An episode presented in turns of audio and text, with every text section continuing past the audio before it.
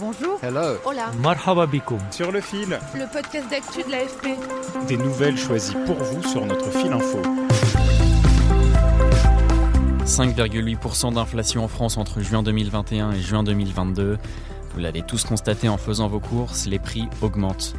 En réaction, on parle en ce moment beaucoup de la loi pouvoir d'achat qui agite les débats au Parlement, une loi qui porte sur le budget de l'État. On connaît peut-être un peu moins la réponse monétaire qui a été apportée. C'est l'autre grand versant des politiques économiques dont la responsabilité pour la France revient à la Banque Centrale Européenne, la BCE. Et par le biais de sa présidente Christine Lagarde, elle a annoncé la semaine passée une décision importante, celle d'augmenter les taux d'intérêt dans la zone euro.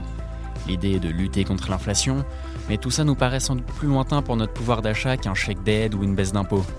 On se dit peut-être même qu'on aura juste à payer plus d'intérêt au moment de rembourser un crédit.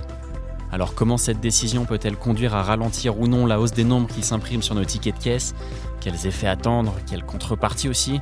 Pour essayer d'y voir plus clair, j'ai invité dans Sur le fil une experte du domaine, Jésabelle Coupet-Soubéran, économiste et maître de conférences à l'université Paris 1 Panthéon-Sorbonne. Sur le fil.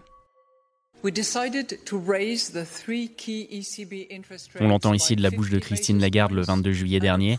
Les gouverneurs de la BCE ont fait le choix d'augmenter les taux d'intérêt de 0,5 points de pourcentage. C'est une première étape, dit-elle.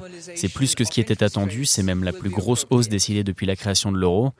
Isabelle Coupé-Soubéran, quel est le mécanisme attendu? Comment des taux d'intérêt plus élevés peuvent-ils faire que les prix vont augmenter moins vite?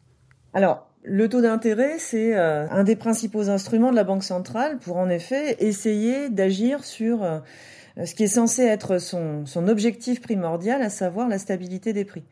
Quand l'inflation menace, comme c'est le cas euh, actuellement, la Banque centrale remonte ce qu'on appelle le, taux directeur, qui est le taux en fait auquel elle prête de l'argent aux banques quand la monnaie de la Banque centrale est plus chère pour les banques, eh bien la monnaie que l'on se procure auprès des banques euh, devient euh, normalement plus cher. Euh, c'est censé ensuite freiner la demande de crédit et In fine, eh bien, s'il y a moins de monnaie en circulation dans l'économie, eh bien, c'est censé diminuer le niveau général des prix. Et pourtant, on entend que l'inflation actuelle provient surtout du prix des matières premières, en raison en partie du contexte géopolitique et de la guerre en Ukraine. On a l'impression que tout ça est relativement étranger au mécanisme que vous décrivez. Complètement, vous avez raison. C'est lié essentiellement à une augmentation des prix de l'énergie, des prix des matières premières. C'est ça qui a tiré l'inflation du moment. Il est franchement pas certain que le taux d'intérêt puisse euh, quoi que ce soit contre ces éléments-là. Alors. Mais si je vous suis bien, on emploie un remède, la hausse des taux d'intérêt, pour traiter un autre mal que celui contre lequel il est censé lutter.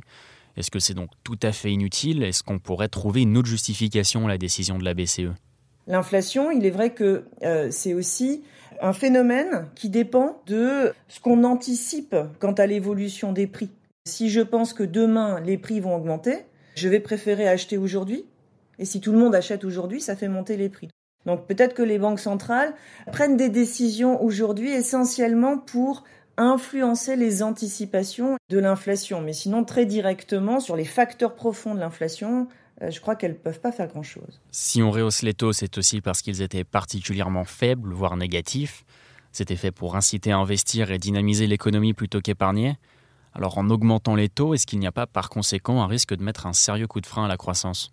Les banques centrales, en rendant l'argent plus cher, vont effectivement plus ou moins euh, ralentir la demande de crédit, ralentir la demande de financement, donc vont ralentir l'activité économique, toute la question, au fond, c'est quand même savoir si ça ne va pas, bah, simplement en fait avoir un effet récessif sans parvenir à faire diminuer l'inflation. Et il y a un autre risque en plus de celui de la récession.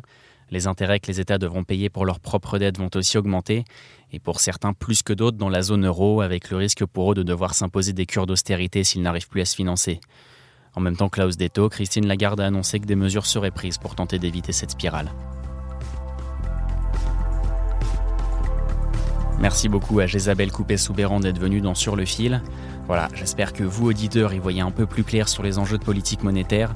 Sur le fil revient demain pour le dernier épisode inédit de la saison. Au mois d'août, on prend une respiration de quelques semaines, mais nous vous proposerons chaque jour de redécouvrir une de nos histoires les plus marquantes de l'année. Une nouveauté vous attendra également chaque week-end, mais ça, Antoine vous en reparle demain. Je suis Timothée David, ce fut un plaisir.